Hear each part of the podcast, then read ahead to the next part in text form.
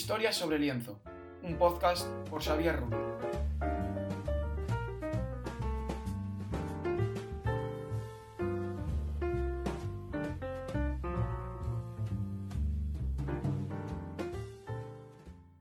Buenas a todos, soy Xavier Rubio y os doy la bienvenida a Historias sobre lienzo, un podcast sobre mucho más que simplemente obras de arte. Puesto que este es el primer episodio, me gustaría hablar sobre qué es Historia sobre lienzo y cuál es la idea de este podcast. Pues bien, la idea es mantener un podcast quincenal, es decir, un podcast que cuente con entregas nuevas cada 10-15 días. Y en estas entregas trataremos sobre diferentes obras importantes de la historia del arte. Hablaremos principalmente sobre arte occidental y dentro del arte occidental mayoritariamente sobre pintura voy a intentar darle a estas obras un enfoque diferente. Es decir, no analizaremos simplemente los aspectos técnicos de la pintura o visuales, como podrían ser la composición, la luz, los personajes que aparecen en estas obras, sino que profundizaremos también en la historia detrás de estos cuadros, en los pintores que los llevaron a cabo y también en los motivos o los fines con los que realizaron estas obras. Es decir, por quién fueron encargadas, con qué fin, etc. Pues bien, ahora que ya he explicado cuáles son los objetivos de Historia sobre lienzo, no me alargo más y vamos a dar la bienvenida al primer invitado, Rembrandt. Trataremos sobre La Ronda de Noche, una de sus obras cumbre y sin duda una de las obras cumbre de la historia del arte occidental.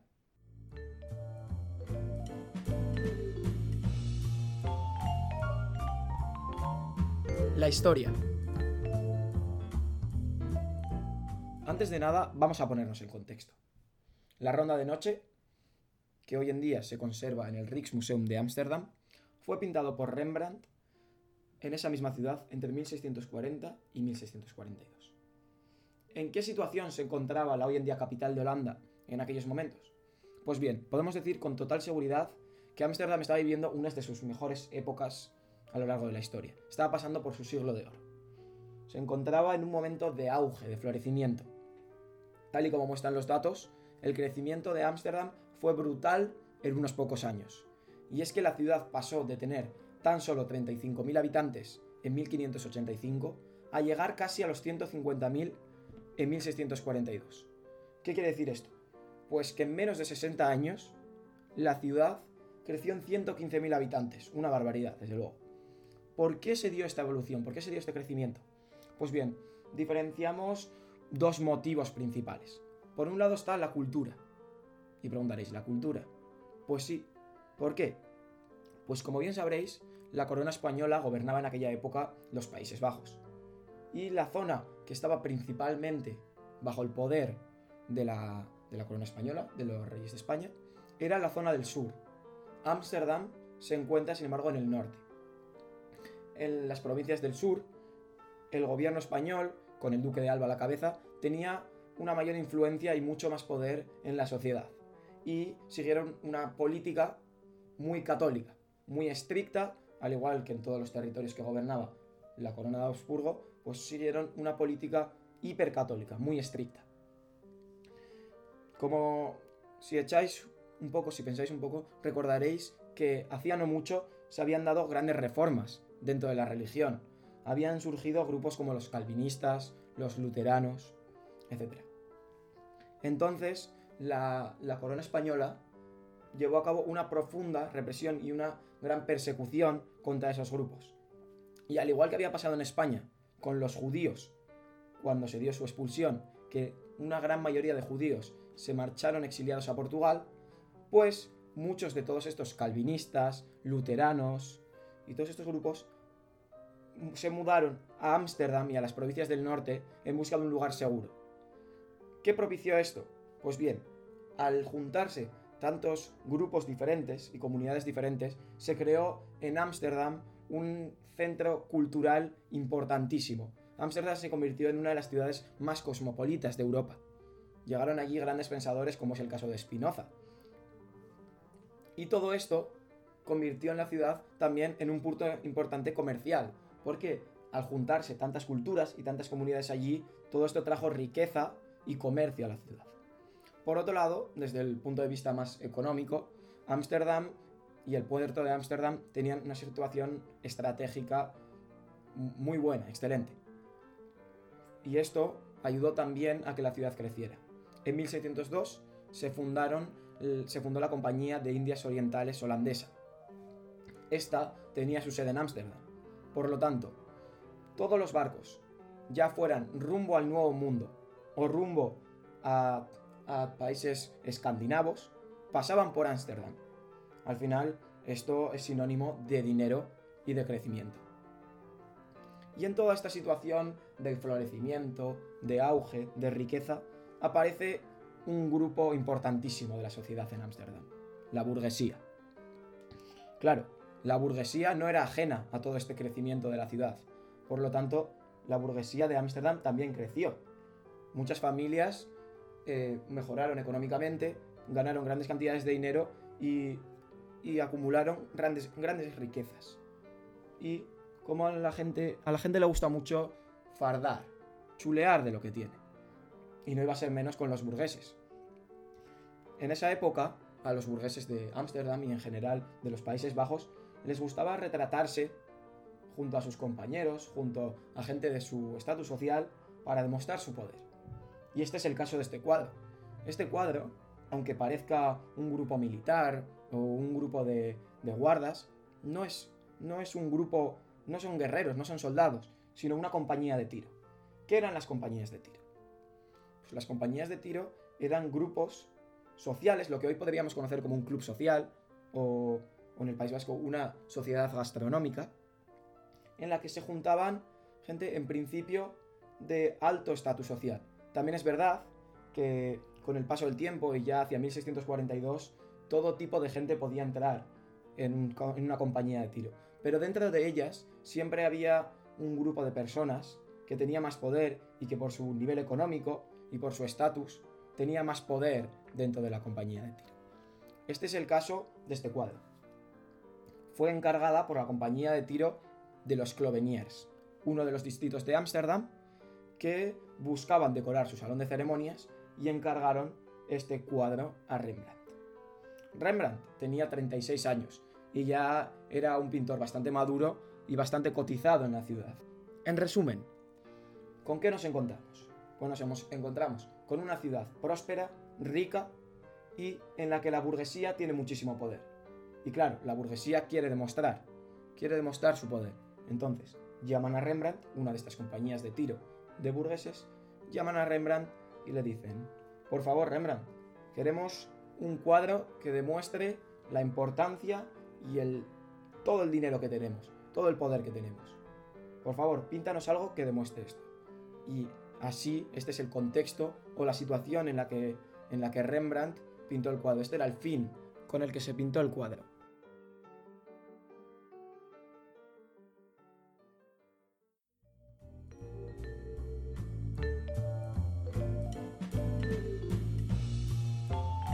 El lienzo.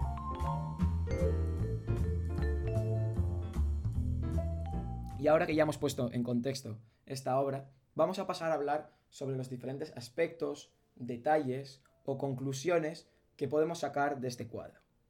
¿Qué hace tan importante, tan conocida a la ronda de noche? ¿Por qué es tan especial? Pues bien, antes de comentarlo, os invito a que busquéis en internet una imagen de la pieza para que podáis tener en la cabeza una idea de cómo es el cuadro, qué personajes aparecen, para que mientras vamos comentando todos los detalles, podáis ir apreciándolos y disfrutándolos mucho más. Vamos a comenzar hablando sobre la temática. Como bien hemos comentado antes, se trata de un retrato de grupo, del retrato de una compañía de tiro. Normalmente encontramos muchos retratos de grupo en la Holanda del siglo XVII. En los Países Bajos era una temática muy común. Sin embargo, Rembrandt deja la tradición a un lado y pinta un retrato de grupo totalmente innovador. Estamos acostumbrados a ver retratos de grupo planos, muy horizontales, en los que cada uno de los personajes aparece representado individualmente, de frente y de forma que se le pueda reconocer, son los retratos de, por ejemplo, Franz Hals. Rembrandt deja a un lado esta tradición y le da un tono totalmente diferente. La escena que observamos en la ronda de noche bien podría ser una escena histórica o religiosa. Parece la representación de cualquier escena histórica y es sin embargo un retrato de grupo. Solo destacan dos personajes, que son los dos hombres que aparecen en primer plano. Eh, a nuestra izquierda tenemos a Franz Van que es el capitán de la compañía de tiro. Muestra con sus ropas elegantes y con su banda roja su condición de líder. Además, con la mano izquierda hace un gesto para dar órdenes. Esto refuerza aún más esa idea de liderazgo y de estatus. A su izquierda, es decir, a nuestra derecha, aparece el teniente Willem van Rutenburg o Van Ruitenburg, que está vestido con ropajes de tonos claros y aparece resaltado por la luz. Y es que le pega de lleno y en todo en toda esta escena oscura su traje blanco resalta. Los demás personajes podríamos decir que son un mundo. Y es que cada uno es un mundo, cada uno es algo diferente. Si nos fijamos, por ejemplo, en los dos personajes que aparecen a nuestra izquierda, que aparecen iluminados, parece que no tengan nada que ver con el capitán Franz Vanninkock y el teniente Willem van Gutenburg. Parece ni les miran, ni tienen ningún tipo de contacto. Pero si echamos la vista atrás y miramos el cuadro en general, todos esos personajes individuales, que cada uno hace un movimiento, un gesto, una mirada diferente, todo cobra un sentido y todo está unido. Podríamos llamarlo un desorden ordenado. Es decir, un personaje por aquí, otro por allá, uno hace un gesto hacia la izquierda, otro hacia la derecha, unos cruzan miradas, pero si lo miramos todo en conjunto, da una sensación de unión y de armonía que es que hace especial y que hace tan meritorio el trabajo de Rembrandt. Pasando a hablar sobre la luz, este cuadro apreciamos en él claramente el, tenebrismo, podríamos llamarlo el claroscuro y los contrastes entre luz y oscuridad. Encontramos un fondo muy oscuro que contrasta totalmente con el foco de luz que refleja al capitán y al teniente, por ejemplo. Tenemos un foco sobre, dos, sobre ellos dos que los hace resaltar y vuelve a reforzar esa idea de importancia, de poder dentro de la compañía. Además, apreciamos otro punto de luz. Hay otro foco que está que se centra en otro personaje y es a nuestra izquierda, justo detrás del personaje que va vestido completamente de rojo. Es una niña que además por su postura y por su aspecto también nos llama la atención.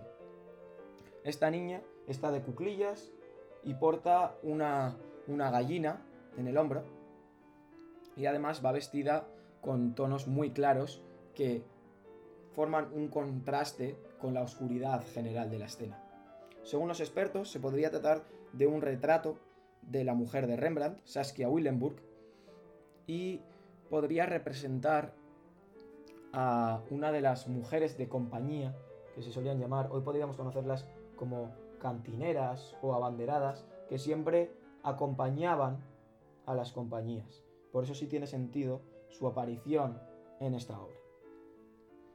Me gustaría hablar también sobre otro aspecto que es la fama o la importancia que ha tenido la ronda de noche a, lo largo de la historia.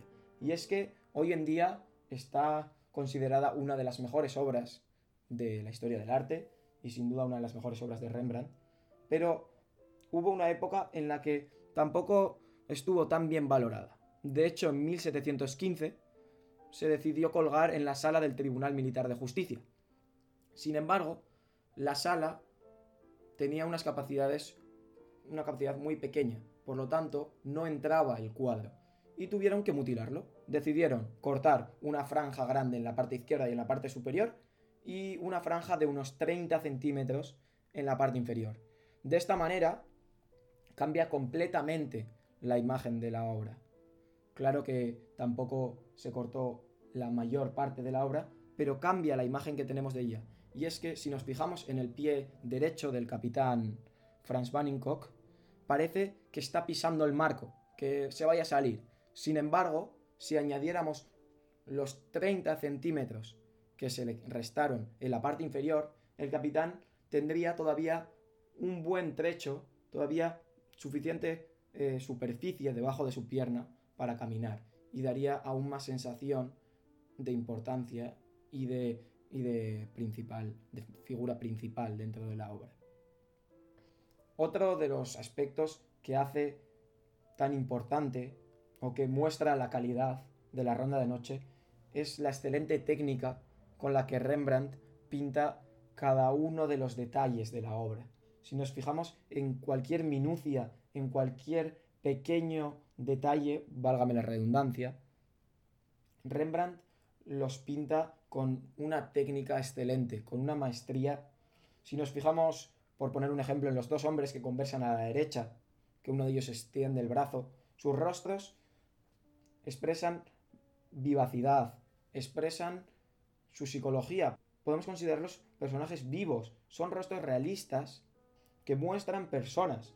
O si nos fijamos, por ejemplo, en las vestimentas del teniente que acompaña al, capitán, sus vestimentas claras, cada uno de los detalles del traje está pintado a la perfección.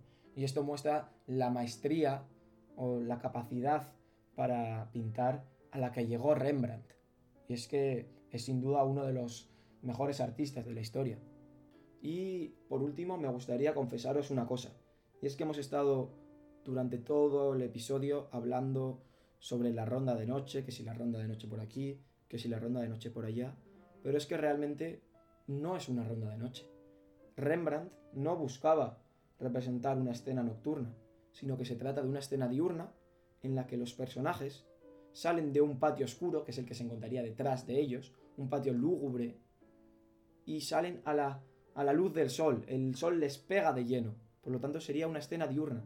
Sin embargo, por el oscurecimiento y por el enmarronamiento que se fue dando a lo largo del tiempo, y mientras se fue oscureciendo y envejeciendo el barniz, dio la sensación de que se trataba de una escena nocturna, y con ese nombre se quedó, Hoy en día, si leemos cualquier libro de historia del arte, si consultamos en cualquier página web, vamos a encontrarla como la ronda de noche, pero realmente es una escena diurna. Bueno, y hasta aquí esta primera entrega de Historias sobre lienzo, en la que hemos hablado a fondo sobre la ronda de noche de Rembrandt, aunque, como ya sabéis ahora, más bien deberíamos llamarla la ronda de día. Antes de terminar, me gustaría comentaros que toda la música que nos ha acompañado a lo largo del episodio es obra del conocido compositor y organista neerlandés Jan Peterson Svelling, perdonad mi pronunciación. Nació en Deventer en 1562 y murió en Ámsterdam en 1621. Trabajó en la capital neerlandesa durante muchos años y principalmente en la iglesia Oude Kerk como organista. Esta es una de las iglesias más importantes de la ciudad y Rembrandt era un asiduo a este templo. De hecho, sus hijos fueron bautizados allí. Las obras que hemos escuchado son Fantasía cromática, Fantasía contraria y variaciones en Mein Junges hat ein End. Y aunque son de unos 30 años antes de que se pintara la ronda de noche, podemos situarnos o pueden llevarnos un poco a esa época de la Holanda del siglo XVII. Y sin alargarme más, os doy la despedida y os espero en un próximo capítulo de Historias sobre lienzo.